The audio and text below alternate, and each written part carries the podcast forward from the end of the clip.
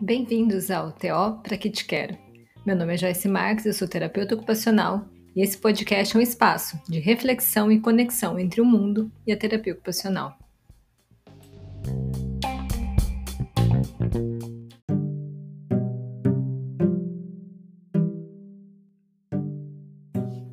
Olá! Lá no episódio 5, em que eu falei sobre adolescência, eu também falei sobre funções executivas. Mas eu vou retomar algumas coisas que eu falei naquele episódio nesse de hoje. Mas se você não ouviu, eu sugiro que você ouça, porque ele está bem bacana e pode te ajudar melhor a compreender esse conteúdo desse episódio de hoje. E lá no meu Insta eu também fiz um post que eu também sugiro que você olhe. Inclusive, você pode acessar ele enquanto você me ouve aqui para poder te ajudar. Então, nele tem um desenho de uma casa com alicerces, alicerce, paredes, telhado e porta o essencial, primordial para uma casa. Afinal, ela tem apenas o que é primordial para dizer que é uma casa. E aqui eu não quero que você foque na palavra apenas, mas sim na palavra primordial. Ou seja, tudo que é indispensável, que é primário, que dá origem para as outras coisas. Então, essa casa que está desenhada lá, ela não tem janela, banheiro, cozinha, enfim, as outras coisas que a gente sabe que são essenciais. Mas, como que a gente constrói um banheiro se a gente não construiu a casa primeiro. Então, primeiro a casa, depois o banheiro, certo? Então, você já vai entender onde que eu quero chegar. O alicerce dessa casa, dessa casa que fica lá na Rua do Desenvolvimento, no bairro Seres Humanos, ele se chama discriminação sensorial. Esse alicerce é o que segura as outras partes da casa, que são chamadas funções executivas. Então, é, a discriminação sensorial ela é a habilidade de distinguir e interpretar o, os estímulos sensoriais. A discriminação tátil, por exemplo, é importante para a gente saber distinguir o tamanho, a forma, o peso, a textura, a temperatura, enfim, as propriedades de qualquer coisa, qualquer objeto que toca a nossa pele e também para compreender os limites do nosso corpo, ou seja, o que é nosso corpo e o que é uma outra coisa que está tocando a nossa pele. E também de identificar onde é esse, essa textura, essa temperatura, esse objeto, enfim, em que local do nosso corpo que ele está tocando. É na perna, é no dedo indicador, onde é que está tocando? E ele também serve para a gente refinar os movimentos com base em informações sobre onde e como o nosso corpo está se movendo. E também de perceber a duração e a intensidade de um estímulo tátil. Então, eu, eu consegui discriminar se foi um mosquito que me picou ou se alguém me deu um tapa, por exemplo. Bom, já as dificuldades na discriminação vestibular, elas podem nos levar, por exemplo, a não perceber bem a posição da nossa cabeça em relação à gravidade. Um exemplo para isso é aquela criança que você percebe que é meio desajeitada na carteira da escola, ela meio que não percebe quando ela está caindo, ou quando ela percebe, ela não consegue entender muito bem qual direção. É, ou quando ela está em um balanço, por exemplo, ela quer se balançar para bater o pé em alguma coisa e ela precisa reconhecer o, o, o quanto que ela precisa balançar, né, a distância que ela precisa balançar para alcançar aquele objeto. É, a gente também tem, também tem a discriminação proprioceptiva, que tem a ver com a graduação de força, a posição do corpo no espaço, a intensidade das contrações musculares que são necessárias para fazer um movimento.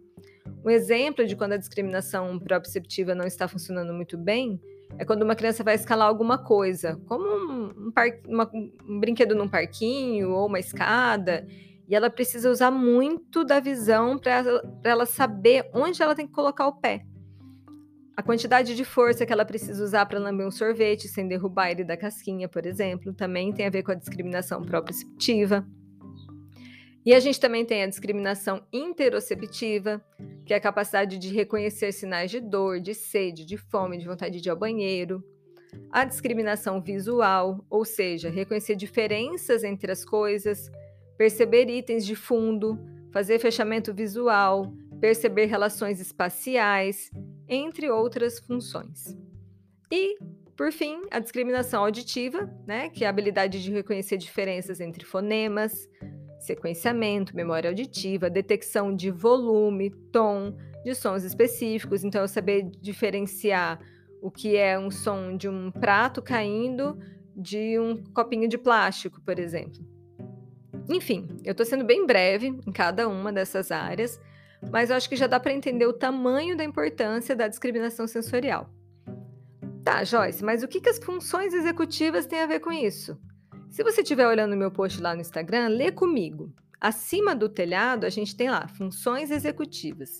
E o que está embaixo das funções executivas e acima do alicerce? A gente tem atenção, planejamento, memória operacional, metacognição, flexibilidade cognitiva, controle inibitório e regulação emocional. Bom, essas são as funções executivas. Ah, Joyce, então quer dizer que é uma hierarquia? Primeiro acontece a discriminação sensorial e depois as funções executivas, igual na construção de uma casa? Não necessariamente, aqui é um pouquinho diferente. Porque é, elas estão meio que entrelaçadas e elas vão acontecendo em conjunto.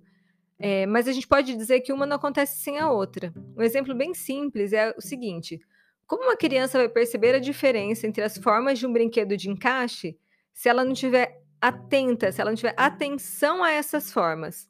Mas ao mesmo tempo, como que ela vai se manter atenta se é justamente a percepção das diferenças entre as formas que a faz se manter atenta ali? Até porque se todas as formas fossem iguais, ela só ficaria ali colocando sem prestar muita atenção, porque não há necessidade dessa atenção. Então, por exemplo, quando você precisa recolher uns brinquedos que estão no chão e guardar dentro de uma cesta, você vai pegando ali e vai jogando dentro da cesta. É um buraco só, né? Na cesta você vai jogando tudo ali dentro. Mas se você tiver que fazer uma, uma coisa de encaixar, a necessidade que você tem de discriminar esses objetos e de ficar atento a isso é muito maior do que se você estivesse só jogando dentro de uma cesta. E outro exemplo da falando sobre regulação emocional. Como que uma criança vai, ter, vai conseguir ter regulação emocional se ela não consegue distinguir, fazer discriminação auditiva entre o som de uma porta batendo e de um tiro de revólver, por exemplo?